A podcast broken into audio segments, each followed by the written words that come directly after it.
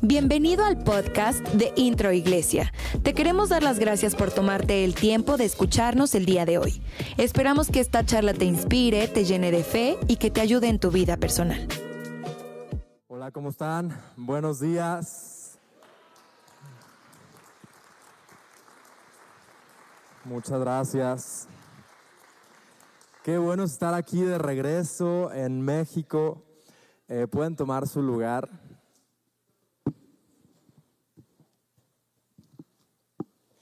Tuve la oportunidad de estar en Bogotá, Colombia, en la Convención Internacional G12 y estuvo increíble, la verdad, fue algo sobrenatural. La última vez que estuvimos en Colombia fue en el año 2020 y bueno, fue dos meses antes de que empezara la pandemia. Realmente se había anunciado la convención para el 2021, igual en la Arena Movistar y nunca nos hubiéramos imaginado que dos meses después iba a venir la pandemia y todo lo que pasó, pero fue algo muy padre eh, estar ahí de regreso en, Colombia. Tenía un poquito de duda si iba a poder abordar el avión, si no se iban a cancelar los vuelos, porque pues, el tema del Omicron estaba fuerte, pero gracias a Dios todo fluyó súper bien. Eh, en el vuelo, en la llegada a Colombia, estando allá y ya estando ya dije, hubiera traído más gente de intro, iglesia. ¿Qué nos va a acompañar el próximo año a Colombia? La verdad, tienen que ir. Yo ya le di un reto a los jóvenes para julio. Vamos a llevar un grupo grande de, de jóvenes en el mes de julio. Sí, sí, sí. Y ustedes nos tienen que acompañar en enero del próximo año. Así que ya anótenlo en su libro de los sueños para enero 2023 ir a Bogotá, Colombia, porque Dios va a hablar a tu vida de una forma impresionante. Y bueno, les traje también, trajimos libros, algunos de ustedes me pidieron libros. Al final va a haber a la, venta los nuevos libros de El Pastor César, el nuevo de Rich Harding, que es de adoración. Hay varios que, van a estar a la venta el día de hoy por si igual gustan adquirirlos, van a estar en la parte de, afuera. Y si no tuviste la oportunidad de ver la convención, de seguirla en línea, te recomiendo que ahí, me imagino que todavía se puede comprar ahí el, acceso a la convención para que la veas porque estuvo increíble. Y, y, bueno, es algo muy especial siempre la convención al principio del año porque como que te da la pauta para el, resto del año. Siempre, siempre la convención para mí es especial porque te da la pauta para empezar el año enfocado, empezar el año con una palabra de parte de Dios. Y como iglesia, hace un par de años, no sé si se acuerdan, en enero 2020, que tuvimos algo que se llama Domingo de Visión. A ver, ¿alguien se acuerda de Domingo de Visión? Cuando justo presentamos el proyecto de la iglesia para los siguientes 10 años. Bueno, entonces nuevamente vamos a tener domingo de visión eh, la próxima semana. Entonces, domingo 6 de febrero habrá domingo de visión aquí en Intro Iglesia. Así que vamos a dar toda la visión que tenemos para Intro Iglesia para este 2022. Vamos a hablar acerca de los proyectos que tenemos como iglesia. Vamos a hablar acerca de eh, la, visión que está en el corazón de los pastores para intro en este año y de todos los proyectos que se vienen, porque ya la pandemia nos detuvo dos años, pero ahora sí vamos con todo. Así que la próxima semana no te puedes perder domingo de visión aquí en Intro Iglesia. Vamos a hablar acerca de, de todo lo que Dios puso en el corazón de nuestros pastores y lo que vamos a hacer este 2022. Así que no te lo puedes perder la próxima semana. Y bueno, ahí en tu lugar, cierra tus ojos. Cierra tus ojos y vamos a orar. Dios, te damos muchas gracias, Padre, por este día. Gracias porque tú estás aquí, Dios, en medio de nosotros, Padre. Te pido que el día de hoy, Dios, hables a nuestra vida. Pon tu mano derecha en el corazón. Padre, declaramos que nuestro corazón es tierra fértil, Padre.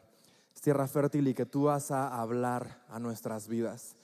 Te pido que la semilla, Dios, que hoy quede plantar nuestro corazón de fruto, Padre, y que podamos realmente aprender más de ti y más de tu palabra, Dios. En el nombre de Jesús Todos decimos, amén. Muy bien, muy bien. Vayan conmigo al libro de Segunda de Reyes, capítulo 4. Segunda de Reyes, capítulo 4. Muy bien. Y la palabra de Dios dice así. Cierto día, la viuda de un miembro del grupo de profetas fue a ver a Eliseo y clamó, mi esposo quien te servía ha muerto y tú sabes cuánto él temía al Señor. Pero ahora ha venido un acreedor y me amenaza con llevarse a mis dos hijos como esclavos.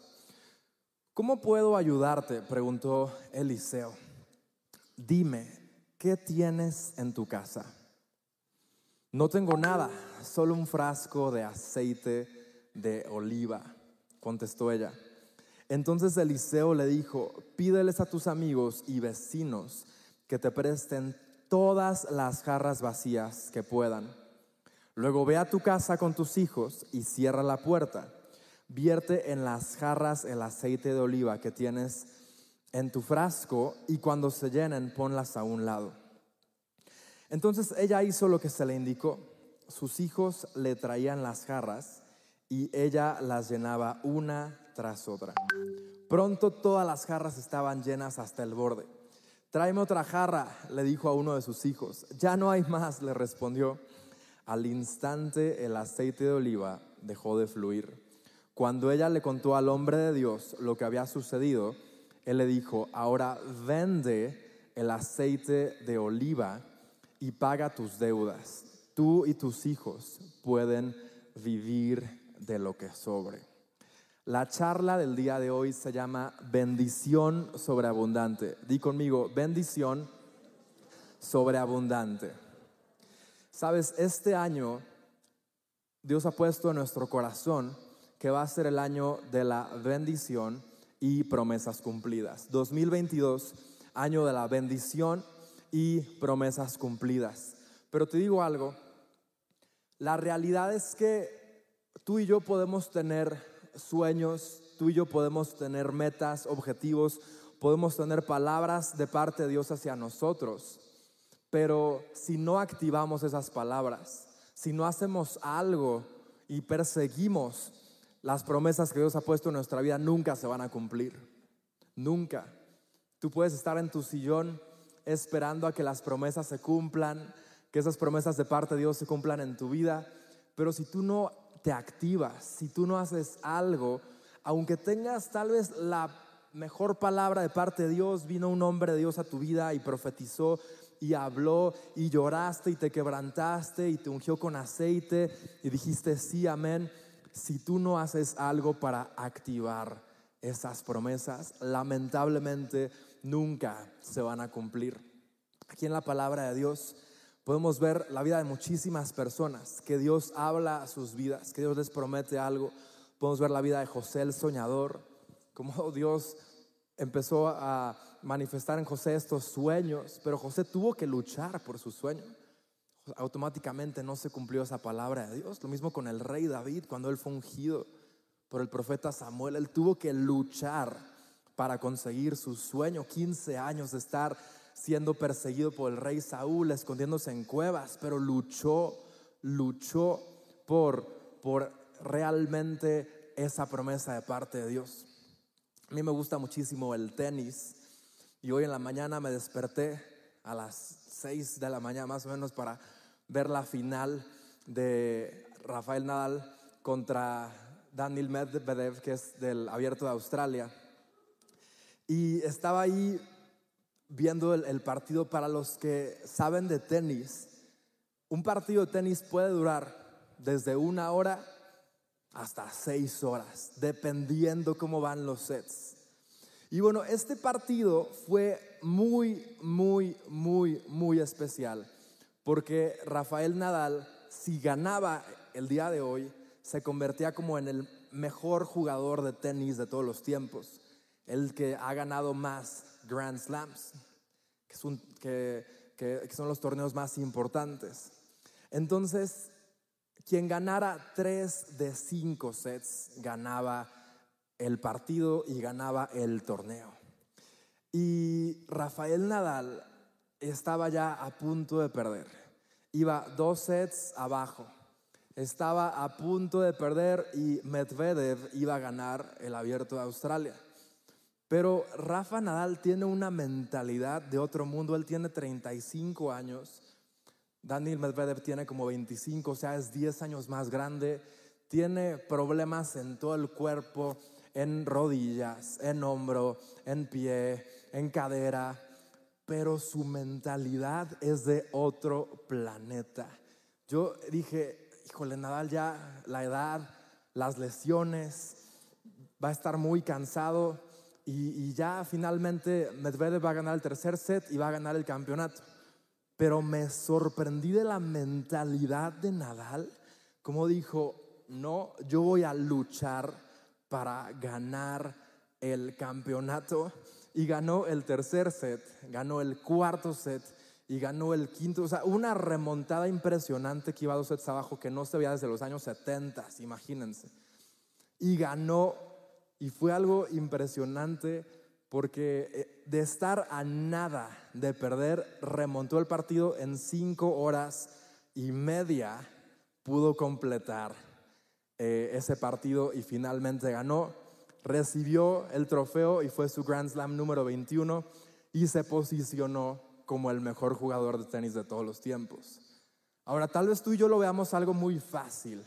Ah, sí, ganó, es Nadal, pero no vemos detrás todo lo que Él hizo para llegar a ese momento.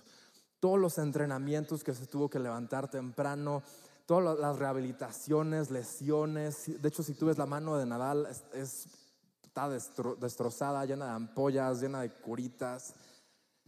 Y es impresionante cómo cuando tú realmente tienes un objetivo, automáticamente tu cuerpo se apaga, realmente tu mente es la que sigue eh, manteniéndote en esa guerra, en esa lucha. Muchas veces tú y yo, cuando tenemos una promesa de parte de Dios y viene la primera adversidad, nos damos por vencidos y decimos, no, no es la voluntad de Dios que haga eso. No era de Dios, se cerró una puerta, ni modo. No era de Dios, ya las cosas se pusieron difíciles. Si hubiera sido de parte de Dios, todas las puertas se hubieran abierto, mágicamente hubiera entrado en las promesas de Dios. Y muchas veces nos pasa eso, vemos puertas cerradas y decimos, ok, no era de Dios y esa promesa no era para mí. Pero no, imagínate si José hubiera pensado eso. Al ser vendido como esclavo no era de Dios. O al entrar a la cárcel no era de Dios. No, él sabía que Dios tenía un plan para su vida. Lo mismo con el rey David. Imagínate si yo le hubiera pensado, no, yo creo que, es que se, equivocó, se equivocó el profeta Samuel al ungirme. Debía haber ungido a uno de mis hermanos y no a mí, no era de parte de Dios. No, realmente tú y yo tenemos que luchar por esas promesas de parte de Dios. Y si este año, 2022, quieres que sea un año de promesas cumplidas y un año de bendición, tienes que empezar con una mentalidad de victoria, no una mentalidad de fracaso. Da un aplauso a Jesús.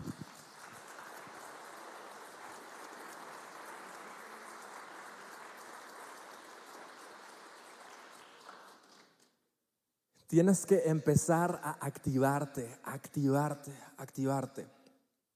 Ahora, aquí en esta historia, en Segunda de Reyes, podemos ver cómo esta viuda que se acerca a Eliseo estaba a punto ya del fracaso, estaba desahuciada por completo. Es más, le dice, de tanto que debo, ya ha venido el acreedor y me amenaza con llevarse a mis dos hijos como esclavos.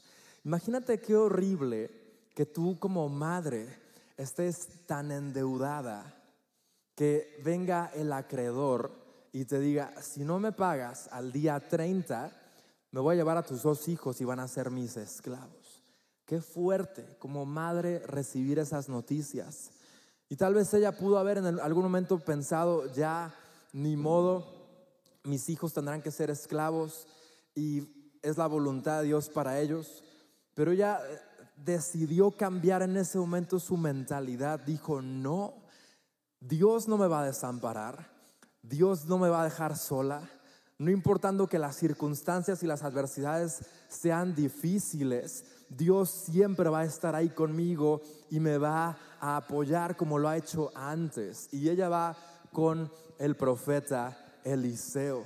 Y vean aquí como cuando llega con Eliseo, Eliseo le hace una pregunta muy simple y le dice, ¿qué tienes en casa? Di conmigo, ¿qué tienes en casa?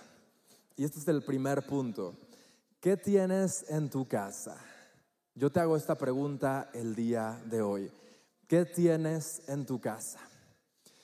Muchas veces tú y yo, y a mí me ha pasado personalmente, cuando queremos empezar algo, hacemos algo, decimos, es que yo pues tal vez no tengo cierta habilidad, no soy bueno para tal cosa, no tengo los recursos financieros para empezar tal proyecto, no tengo tal habilidad, no tengo tal dinero que necesito en mi cuenta bancaria para empezar un proyecto, etcétera.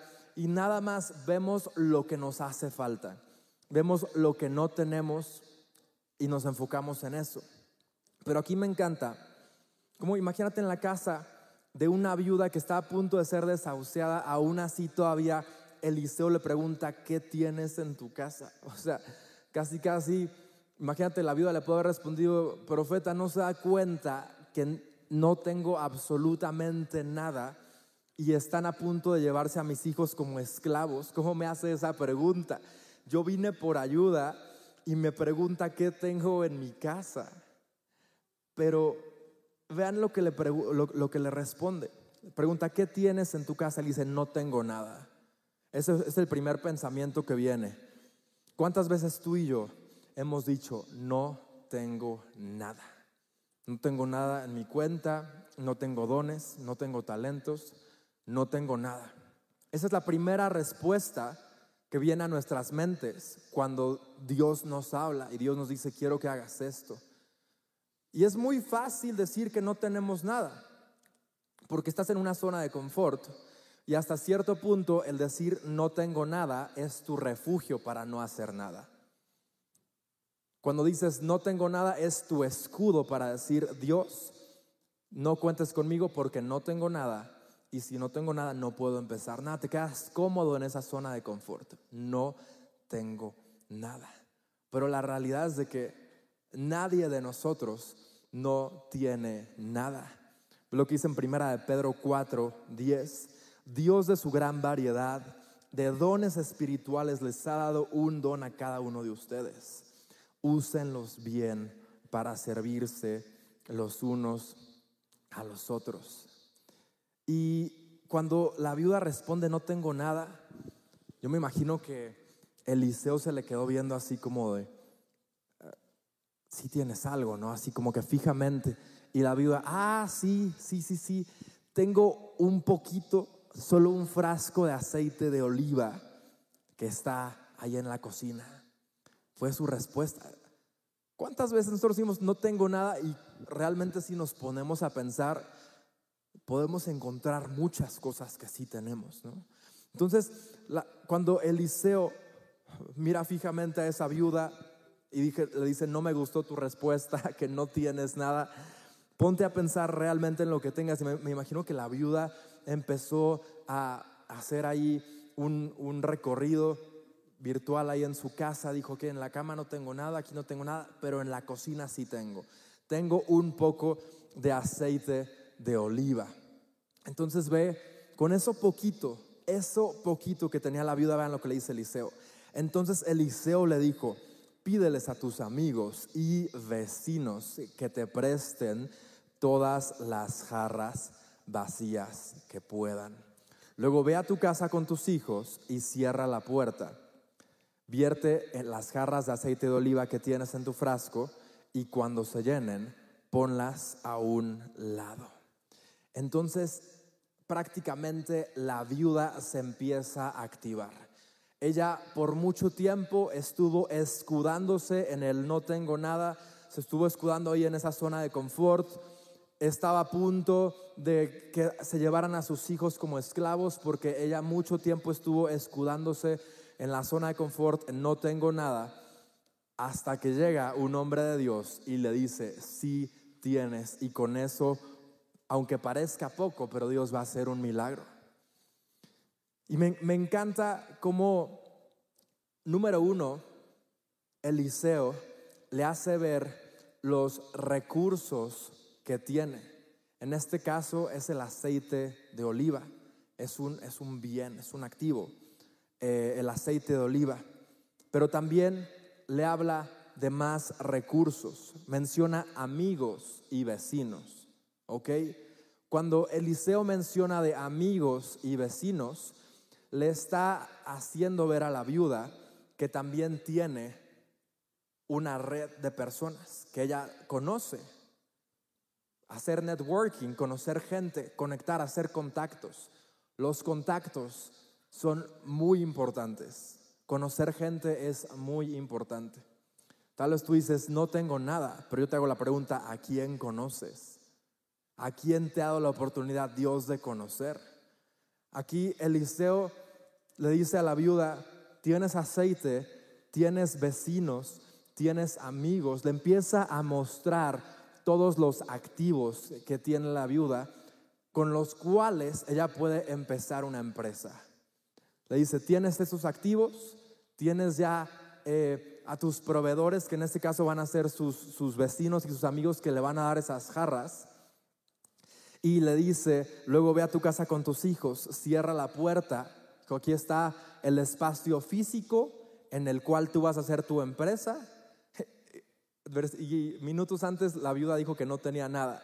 Eliseo le está diciendo, mira, ya tienes los activos, ya tienes los proveedores, ya tienes el espacio físico, ya tienes igual la, la zona de producción ahí en tu casa, cierra la puerta y vierte en las jarras el aceite de oliva que tienes en tu frasco.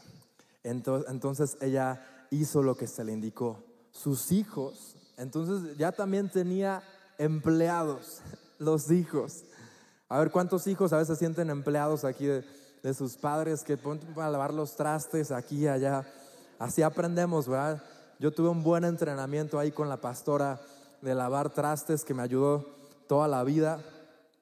Ya después pude igual cuando estaba en el Instituto Bíblico trabajar ahí en restaurantes. Me dijo, no, yo lavas, lava los trastes muy bien.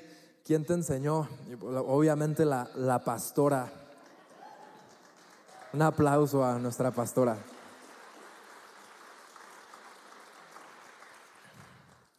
Y vean lo que dice, sus hijos le traían las jarras y ella las llenaba una tras otra.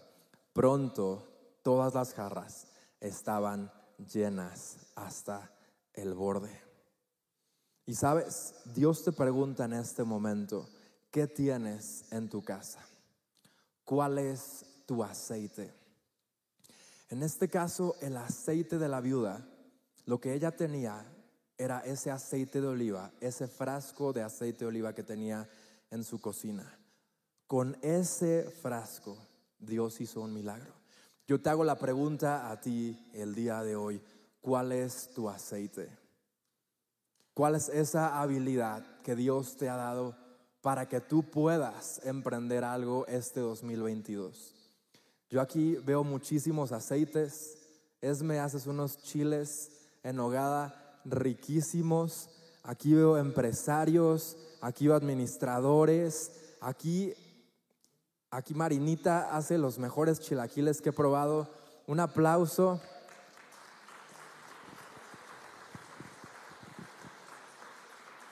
Yo aquí les puedo decir que veo muchísimo aceite. Gente que tiene dones, gente que tiene talentos, lo que se le llama en el mundo empresarial el know-how. Si han escuchado el know-how, el saber cómo. Know-how significa saber cómo. Tú puedes decir, Marita, yo tengo el know-how de los chilaquiles, porque sabes cómo hacer chilaquiles. Es me tienes el know-how de los, de los chiles en hogada. Tienen el know-how y sabes ese es tu aceite. Si a usted las pone en cualquier parte de México y pueden decir no tengo nada, tienes la receta de los chilaquiles, de los chiles en hogada, con esto te haces rica. ¿Cuántos de ustedes tienen algo? ¿Cuántos de ustedes saben hablar un idioma? ¿Cuántos de ustedes pueden dar clases de algo, tienen capacidades, tienen talentos? Es impresionante cuando te pones a ver todos los dones que Dios ha puesto en tu vida, te das cuenta, yo no únicamente tengo una botella de un frasco de aceite de oliva, yo tengo eh, la sal, la pimienta, el, frasco de aceite de oliva, tengo más ingredientes en los cuales Dios puede hacer algo en mi vida. Dios, dice la palabra, da una gran variedad de dones. Les ha dado a cada uno de ustedes. Úsenlos bien para servirse los unos a los otros. Me encanta. Me encanta como primera de Pedro siempre habla de usar tus dones para servir. Y mientras más yo me he metido en el ámbito de finanzas y en el ámbito de emprendimiento, más me doy cuenta que cuando tú emprendes un negocio, lo haces para servir a otros. No lo haces para enriquecerte, sino Dios te usa para servir a otros. A través de tu producto o de tu servicio, tú sirves a otras personas con lo que estás ofertando, pero también sirves a todos los empleados que tienes ahí en tu, en tu negocio, en tu empresa. Dios te hace una pregunta el día de hoy, ¿qué tienes en tu casa? ¿Cuál es tu aceite? Porque sabes, muchas personas que están aquí el día de hoy tal vez están empezando este año con deudas. Tal vez como esa viuda están empezando este año con deudas en tarjetas de crédito. Tal vez deudas, no sé, a personas en escuela, en colegiaturas, deudas en, en coches. Sabes, las deudas no son de parte de Dios. Y ahorita voy a hablar un poquito más de las deudas. Y bueno, después la viuda le dice a sus hijos, tráeme otra jarra. Dice, ya no hay más. Al instante el aceite de oliva dejó de fluir. Cuando ella le contó al hombre de Dios, le dice, ahora vende el aceite. Y este es el punto número dos. Vende el aceite. Vende ese aceite. ¿Y qué significa vender el aceite? Es en ese momento cuando tú dejas de tener el conocimiento, dejas de tener el know-how y lo empiezas a monetizar. Di conmigo, monetizar. ¿Sabes que la palabra monetizar es una palabra bíblica? Tal vez tú dices, no, pastor, el dinero es la raíz de todos los males. No, en la Biblia podemos hablar y podemos leer acerca de la monetización. ¿Y qué significa la monetización? Significa hacer un bien, un activo productivo. Tú puedes tener tu coche en el estacionamiento de tu casa, ahí empolvándose y puede estar ahí depreciándose todos los días, o tú lo puedes monetizar haciéndolo Uber, sacándolo, usándolo y así con todo. Tu mente puede estar ahí empolvándose, puede estar lleno de dones y talentos, saber muchísimas cosas, pero si no estás monetizando los dones que Dios te dio, puedes estar como esta viuda que dice, no tengo nada. Y Dios te dice, hijo, hija, ve todas las capacidades que te di, ve todo lo que tienes en tu mente, todos los dones, todos los talentos todo el know-how y estás viviendo en deudas, estás viviendo en escasez, era para que fueras millonario con todo lo que Dios te ha dado. Me encanta la parábola de los tres siervos en Mateo 25. Como dice la palabra, el reino de los cielos puede ilustrarse mediante la historia de un hombre que tenía que emprender un largo viaje. Reunió, reunió a sus siervos y a cada uno le dio correspondientemente mil, dos mil y cinco mil eh, monedas. Obviamente ustedes conocen la historia, como el que tenía mil en tierra, lo que Dios, lo que el, siervo le da. Después el que tenía dos mil las multiplica y el que tenía cinco mil las pone a trabajar. Mateo 25, vamos al versículo 24. Por último se presentó el siervo que tenía una sola bolsa de plata y dijo, amo, yo sabía que usted era un hombre severo, que cosecha lo que no sembró y recoge las cosechas que no cultivó. Tenía miedo. Vean lo que dice, miedo. ¿Cuántos de nosotros muchas veces no emprendemos por miedo. ¿Cuántas veces dices, qué tal si me va mal en mi empresa? ¿Qué tal si me va mal en mi negocio? El miedo no es de parte de Dios. Si tú quieres emprender, si quieres empezar a monetizar los activos que Dios te ha dado, tienes que eliminar el miedo. El siervo dijo, tenía miedo de perder su dinero, así que lo escondí en la tierra. Mire, aquí está su dinero de vuelta. Qué horrible lo que puede causar el temor. Versículo 26, pero el amo le respondió, siervo perezoso y perverso, si sabías que cosechaba lo que no sembré y recogía lo que no cultivé, ¿por qué no depositaste mi dinero en el banco? Al menos hubiera podido obtener algún interés de él. Entonces ordenó, quítenle el dinero a este siervo y dénselo al que tiene las diez bolsas de plata. A los que usan bien lo que se les da, se les dará aún más. Vean lo que dice la palabra de Dios. Se les dará aún más y tendrán en abundancia.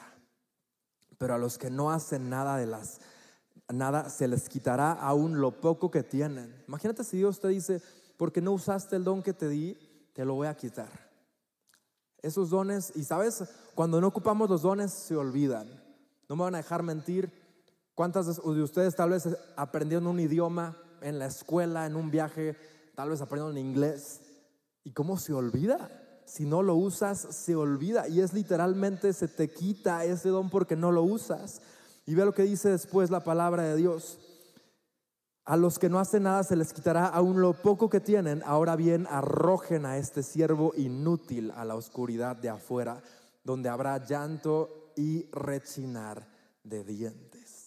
Qué fuerte Qué fuerte. O sea, tú y yo no es una opción el usar los dones y talentos que Dios nos da. Tal vez tú puedes decir, es que yo soy humilde de corazón, Dios conoce mi corazón y a mí no me gusta el dinero. Pero pues a poco quieres acabar como este siervo que Dios te dice, como no ocupaste nada a la oscuridad, allá donde hay llanto y rechinar de dientes.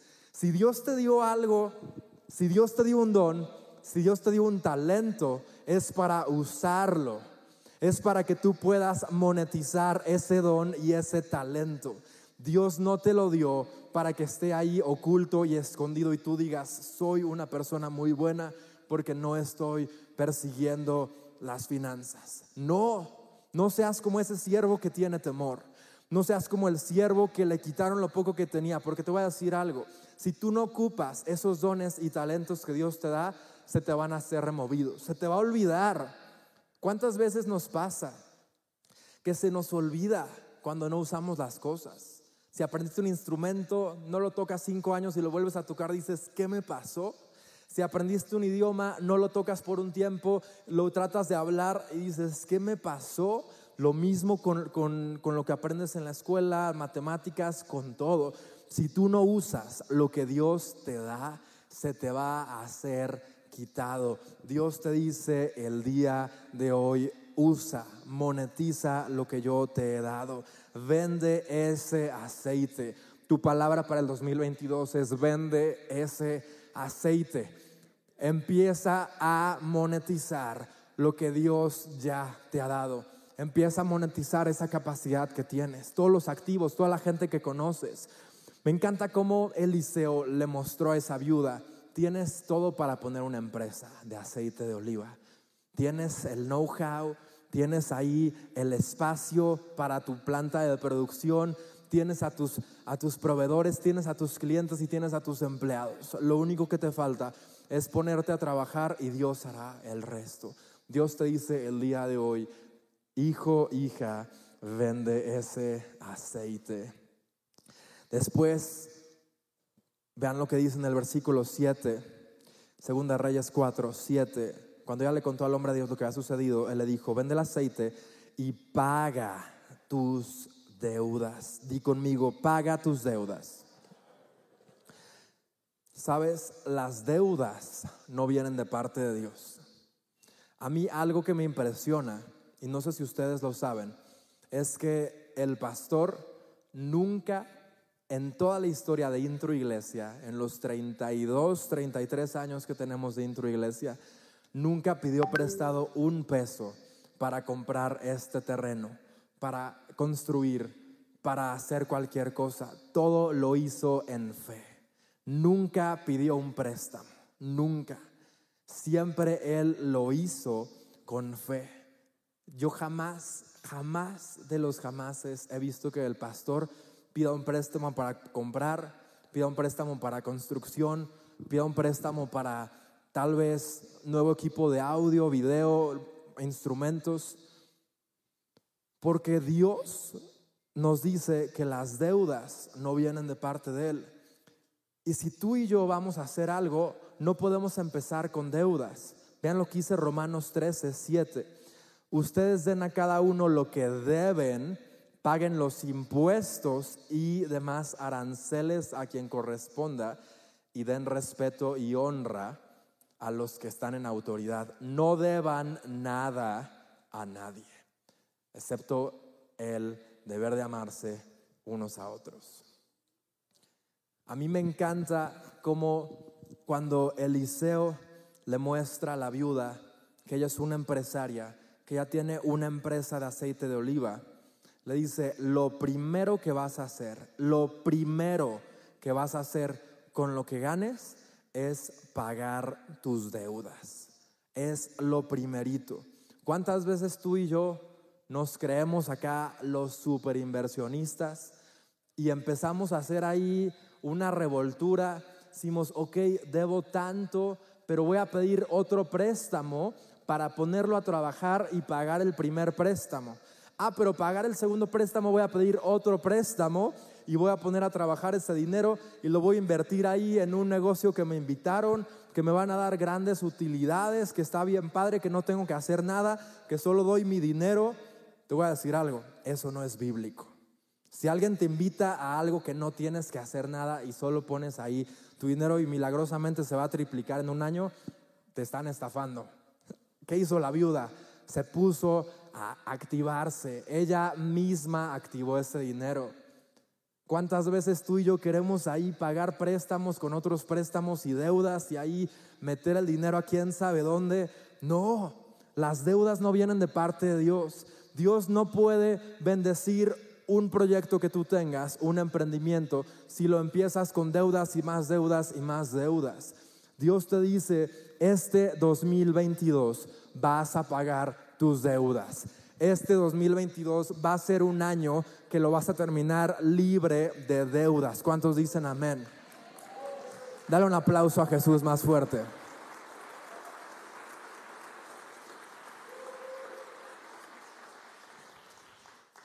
Yo no tengo acceso a tus cuentas de banco ni nada, pero sabes, lamentablemente mucha gente, muchos de los mexicanos viven en deudas deben a sus tarjetas de crédito, deben a gente, deben su casa, deben su coche, deben absolutamente todo. Es la cultura de las deudas. Deben la universidad, el crédito educativo. Y sabes que las deudas en la palabra de Dios son un sinónimo de maldición. Las deudas son mal. Imagínate lo que representaba para la viuda las deudas, que se pudieron haber llevado a sus hijos como esclavos la, deuda es esclavitud. O sea, el despertarte y que te estén hablando del banco, que pagues y que los intereses y los intereses moratorios, ¿eso te da paz? No, las deudas no vienen de parte de Dios. Dios te dice, hijo, hija, este 2022 tienes que pagar todas tus deudas y ya no te endeudes más. Sé como esta viuda pagó sus deudas en ese momento y fue lo primero que hizo. Pagó las deudas y ve lo que dice la palabra de Dios. Paguen los impuestos. ¿Cuántas veces nos creemos tal vez los muy inteligentes en empezar ahí a hacer cosas chuecas y no pagar los impuestos? Eso no viene de parte de Dios. La palabra de Dios dice, paguen los impuestos y demás aranceles. ¿Ya pagaste tu predial? ¿Cuántas veces no tenemos a veces los coches aún verificados, tenencias? Ponte a pensar. ¿tú quieres que tu 2022 sea bendecido? Y te pones a ver que estás lleno de deudas, estás lleno de acreedores, estás lleno de cosas que no has pagado, impuestos aquí. Dios te dice, hijo, yo no te puedo bendecir. Yo no te puedo bendecir si estás en maldición. Yo no te puedo bendecir si eres corrupto y no estás pagando los impuestos que te corresponden. Dios te dice, paga las deudas, paga los impuestos y demás aranceles. Yo te quiero bendecir aún más. Y, realmente es fuerte esta palabra. Después igual podemos ver cómo eh, aquí también habla acerca de dar a Dios lo que es de Dios y que no se le robe a través del diezmo y de la ofrenda. A veces igual somos muy astutos en decir, Dios, préstame el diezmo, lo voy a invertir, te lo voy a multiplicar y te lo regreso al siguiente mes con intereses. Eso no va a ser bendecido. Eso no será bendecido. Tú y yo primero tenemos que apartar lo que es de Dios, apartar nuestro diezmo a pagar, a pagar nuestras deudas. Y ya después vean lo que, vean lo que sigue en este, en este versículo 7. Paga tus deudas, tú y tus hijos pueden vivir de lo que sobra. Y este es el punto número 4. Vive de lo que sobre. Es impresionante como cuando nosotros somos obedientes en nuestros diezmos, en nuestras ofrendas, en pagar nuestras deudas, en ser, ahora sí como le dicen ahí en Colombia, ser juiciosos, ¿no? Ser disciplinados con todas nuestras finanzas, como viene la bendición de forma natural. Como viene la bendición de forma natural. Sabes que esa viuda, a partir de ese momento, no le faltó absolutamente nada. Ella pudo vivir con la empresa que ya había empezado. ¿Por qué? Porque a todos los clientes a los que les vendió ese aceite de oliva, regresaron y le dijeron, este es el mejor aceite de oliva que he probado en mi vida. Dame más. Y ahora te voy a hacer un pedido doble. Y sabes que esa viuda, a partir de ese momento, empezó su empresa de aceite de oliva, empezó su emprendimiento y las mismas ventas le fueron dando utilidades y utilidades y utilidades y se hizo un emporio. La Biblia no habla exactamente qué tanto creció, pero yo te aseguro que si algo tiene la bendición de parte de Dios, si algo lo empiezas en obediencia, si no lo empiezas con deudas, con maldición, y eres fiel en tus diezmos y en tus ofrendas, eres fiel en todo lo que haces y tienes finanzas transparentes, la bendición de Dios te va a perseguir. Porque la obediencia trae bendición. Dale un aplauso a Jesús.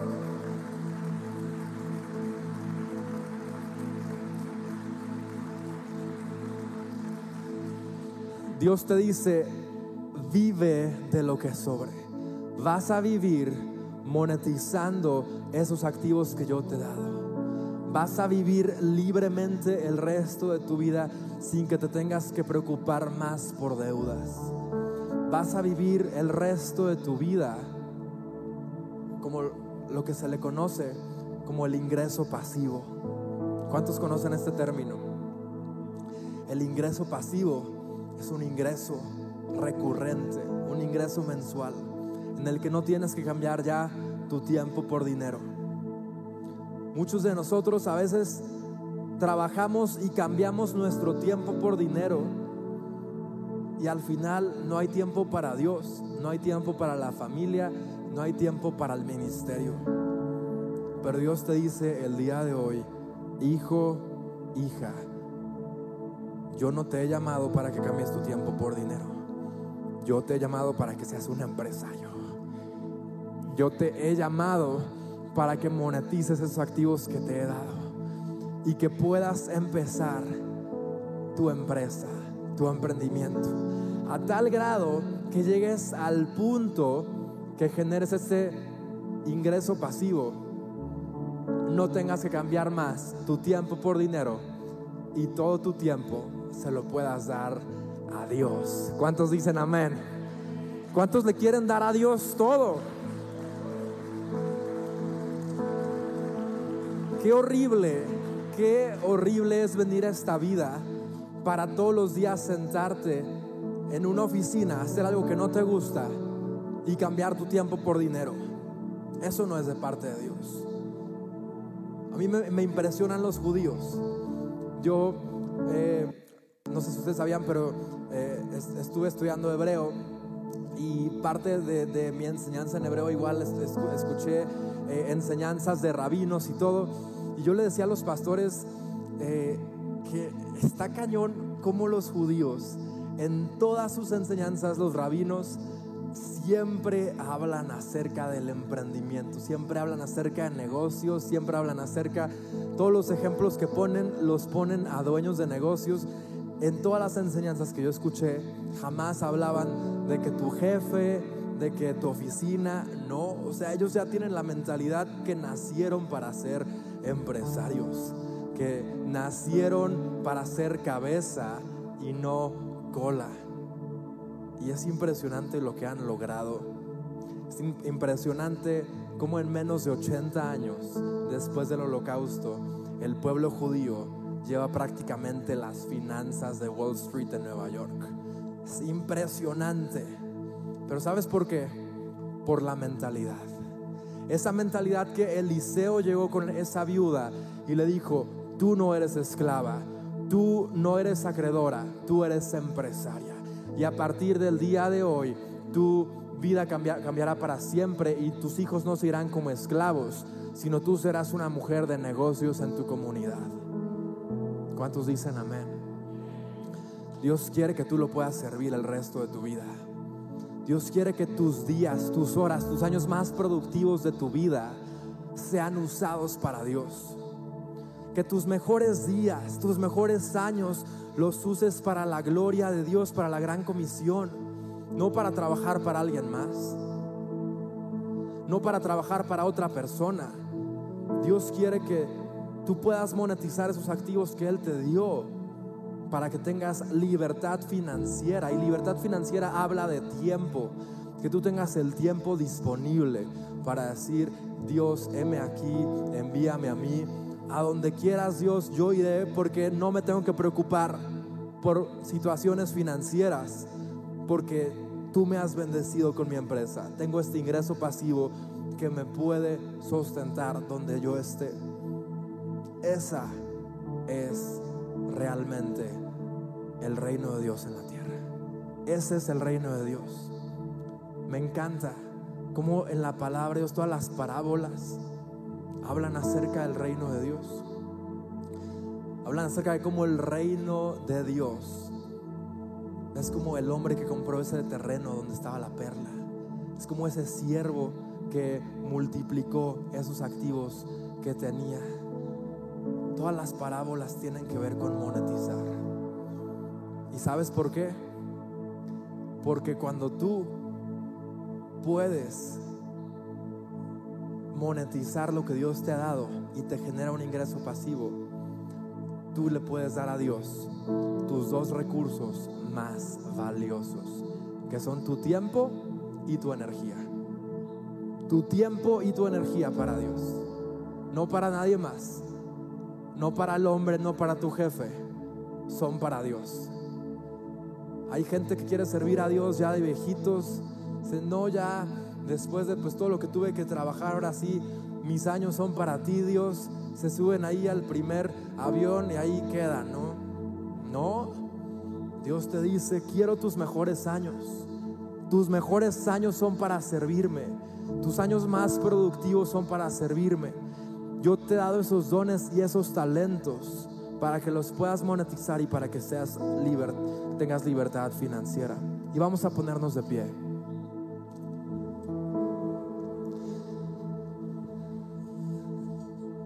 Sabes, iglesia, este año hemos profetizado que será el año de bendición y promesas cumplidas. Bendición y promesas cumplidas. Y Dios el día de hoy a cada uno de ustedes les está hablando. Dios te hace esta pregunta el día de hoy. ¿Cuál es tu aceite? ¿Cuál es tu aceite?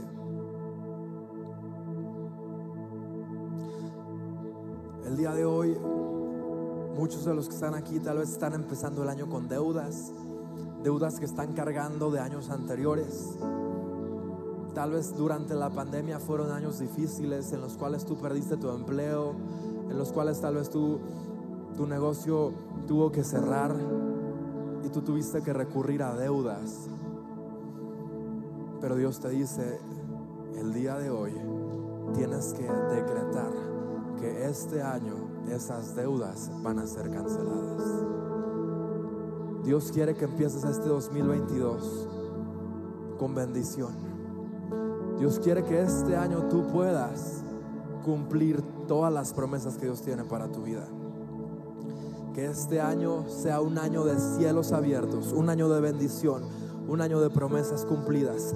Que no haya impedimentos en tu vida para que seas bendecido. Que no haya maldición que no haya argumentos en tu contra para que seas bendecido. Dios te dice el día de hoy, hijo, hija, esos argumentos en tu contra para que el 2022 sea un año de bendición y un año de la multiplicación y un año de las promesas cumplidas. Esos argumentos tienen que ser derribados porque yo te quiero bendecir. Dios te dice, no tengas argumentos en tu contra. No tengas deudas. No le quedes mal a nadie. No seas chueco en tus finanzas. Dale a Dios lo que es de Dios. No le robes a Dios. No tengas argumentos en tu contra para ser bendecido, dice el Señor. Porque este año yo te quiero bendecir, pero depende de ti si llegas a esas promesas. Dios da la promesa pero no se cumple automáticamente. La viuda se puso a trabajar. La viuda activó su aceite. La viuda empezó a monetizar el activo que tenía. Todos los activos que ya tenía y que ella no se daba cuenta, ella se puso a chambear, se puso a activar esos activos y los monetizó. Dios te dice, hijo, te he dado tanto tanto, tanto, tanto que lo has estado desperdiciando, pero ya basta.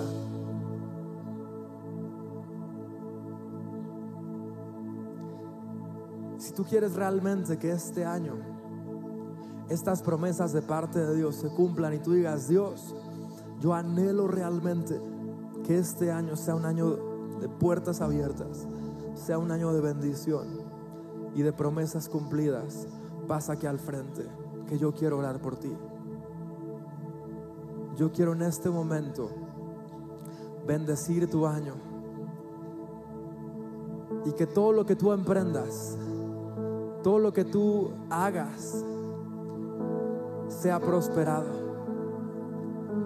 Me, encanta como Dios, la palabra que le da a Josué después de que él es el sucesor de Moisés, le dice, no temas. Vean cómo Dios habla del temor no temas ni desmayes, porque yo estaré contigo a donde quiera que vayas. Dios te dice el día de hoy, no temas, porque el temor y la fe no se llevan. No temas porque el temor no viene de parte de Dios. No seas como ese siervo que tuvo temor y sembró ese don que tenía en la tierra. ¿Cuántos años has estado escondiendo los dones que Dios ya te dio? ¿Cuántos años los has estado ocultando en la tierra? Dios te dice, no temas. Si te da pena dar una clase, si te da pena hablar en público, cancela ese temor. Y es lo primero que vamos a hacer el día de hoy. Vamos a cancelar el temor. Porque muchas veces el temor es lo que causa que tú pidas préstamos, es lo que causa que tú no seas fiel en tus diezmos y tus ofrendas, porque tienes temor a que tu dinero no te va a alcanzar el temor y la fe no se llevan. Y ahí en tu lugar cierra tus ojos y vamos a cancelar primero todo espíritu de temor.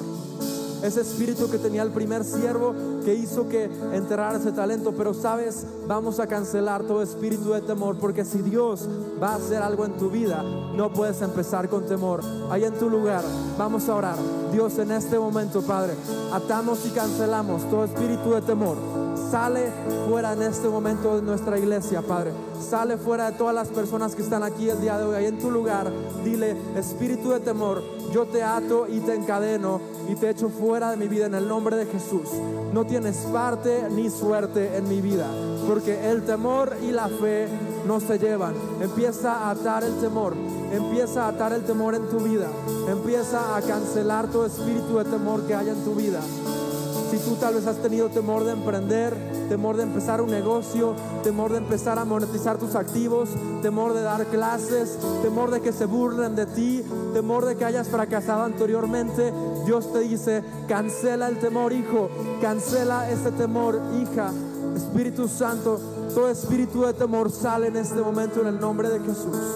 Empezamos el 2022 sin temor.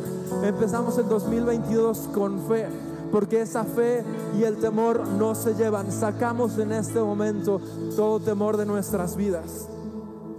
Ahí ponte a pensar qué es lo que te ha impedido empezar, qué es lo que te ha impedido empezar tal vez a monetizar esos activos y empieza a cancelarlo. No sé si ese temor en tu vida represente pánico escénico. No sé si ese temor en tu vida represente que los demás se burlen de ti. No sé si ese temor en tu vida representa que has fracasado anteriormente y no quieres fracasar una vez más. No sé lo que representa para ti el temor, pero en este momento tienes que cancelarlo de tu vida. No puedes esperar bendición de parte de Dios si hay temor en tu vida. Cancela ese temor. Cancelamos este temor, Espíritu Santo. Cancelamos todo espíritu de temor. Y activamos en este momento la fe. Levanta tu mano, levanta tu mano derecha. Sabes, la mano representa productividad. Ve tu mano. Esta mano representa productividad. Sabes, cuando Jesús murió por ti y por mí en la cruz del Calvario y clavaron sus manos, en ese momento la sangre que brotó de las manos de Jesús, esa sangre representa la productividad. Y cuando tú y yo aplicamos el derramamiento de las manos de Jesús, en ese momento lo aplicamos sobre tu vida y sobre tus finanzas. Todo lo que en ese momento estaba dormido y no tenía productividad se activa se activa porque el derramamiento de las manos representa la productividad. ¿Cuántas veces tu mano no ha sido productiva? Y es más, tu mano te ha llevado a pecar. En este momento vamos a aplicar la sangre de Jesús sobre tus manos. Ese derramamiento que representa productividad. Y vamos a cancelar toda zona de confort. Vamos a cancelar toda deuda. Vamos a cancelar todo eh, adormecimiento.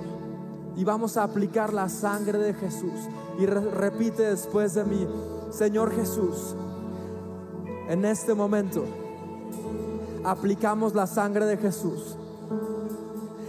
Esa gota que brotó de tus manos en la cruz del Calvario, representando la productividad, la aplico a mis finanzas, la aplico a mi vida la aplico a mis sueños, la aplico a mis temores. Declaro que tú cancelas todo espíritu de temor y traes fe. Aplicamos la sangre de Jesús. Aplicamos la sangre de Jesús. Y ahí en tu lugar empieza a aplicar la sangre de Jesús sobre tus proyectos. Empieza a orar por tus manos. estas manos van a ser manos productivas. Estas manos, Dios, que tanto les has dado, que tantos activos tengo van a empezar a servirte Dios, van a empezar a ser instrumentos para que yo pueda bendecir a otras personas. Estas manos Dios recuperan su productividad y Dios en este momento Padre aplicamos la sangre de Jesús. Oramos por todas las manos en este momento Dios. Tú traes productividad en el nombre de Jesús Padre. Traes productividad, traes productividad. Aplicamos la sangre de Jesús aplicamos la sangre de Jesús. Traes productividad, traes productividad, traes productividad. Todo activo invisible, todo activo invisible en este momento es despertado. Traes productividad, traes productividad. Nuevas empresas, nuevos negocios, más conocimiento. Traes productividad, traes productividad. La sangre de Jesús, la sangre de Jesús, traes productividad. Dios te dice el día de hoy, es tiempo, hijo, que tú empieces a usar todos los dones que te he dado. Dios te dice, aplica esa sangre que derramé en la cruz del Calvario. Cuando mis manos fueron clavadas en esa cruz, esa sangre que derramé yo en la cruz del Calvario era por tu productividad. Porque yo no quiero, hijo, yo no quiero, hija, que tú vivas en deudas. Esa no es mi voluntad. La palabra de Dios dice, amado, yo deseo que seas prosperado y te vaya bien en todo lo que emprendas, así como prospera tu alma. Dios te dice, hijo, yo ya morí en la cruz del Calvario por tus deudas. Yo no quiero que estés en este año endeudado o endeudada. Dios te dice, yo quiero que tú vivas en abundancia. Gracias por haber escuchado este podcast. Esperamos que haya sido de bendición para tu vida. Recuerda que puedes apoyar este ministerio a través de nuestra página web introiglesia.com diagonal dar y sembrar una semilla para que personas semana a semana puedan conocer a Jesús. Síguenos en Facebook e Instagram como Introiglesia. Dios te bendiga.